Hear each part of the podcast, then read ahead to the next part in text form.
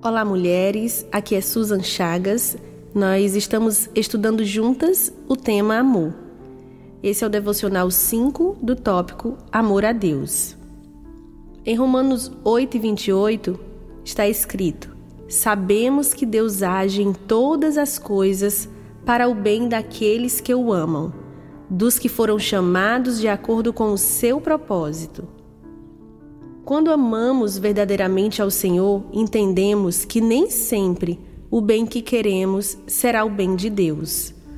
Nos encontramos algumas vezes como uma criança que deseja comer um doce mesmo quando a sua mãe já disse não.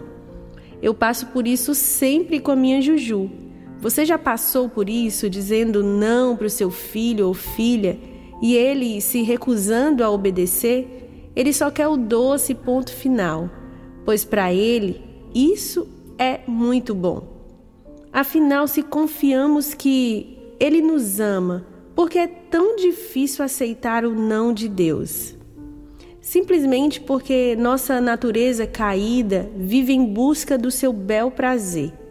E para reforçar isso, existem várias correntes humanistas que colocam o homem como o centro de tudo e com isso somos influenciadas a dar ainda mais ênfase a esse tipo de comportamento egocêntrico e egoísta.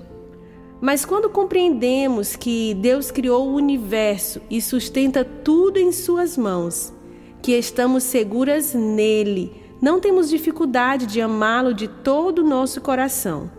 Quando compreendemos que, se o amarmos, todas as coisas, todas mesmo, cooperam para o nosso bem. Não temos dificuldade de nos entregar e confiar em seu amor.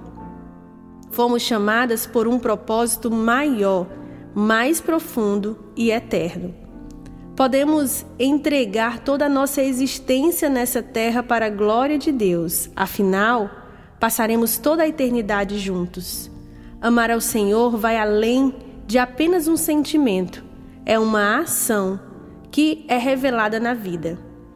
Ele nos amou primeiro, por isso podemos amá-lo. Que sua vida manifeste o amor de Deus, que por onde você for, você leve amor. Ele está dentro de você.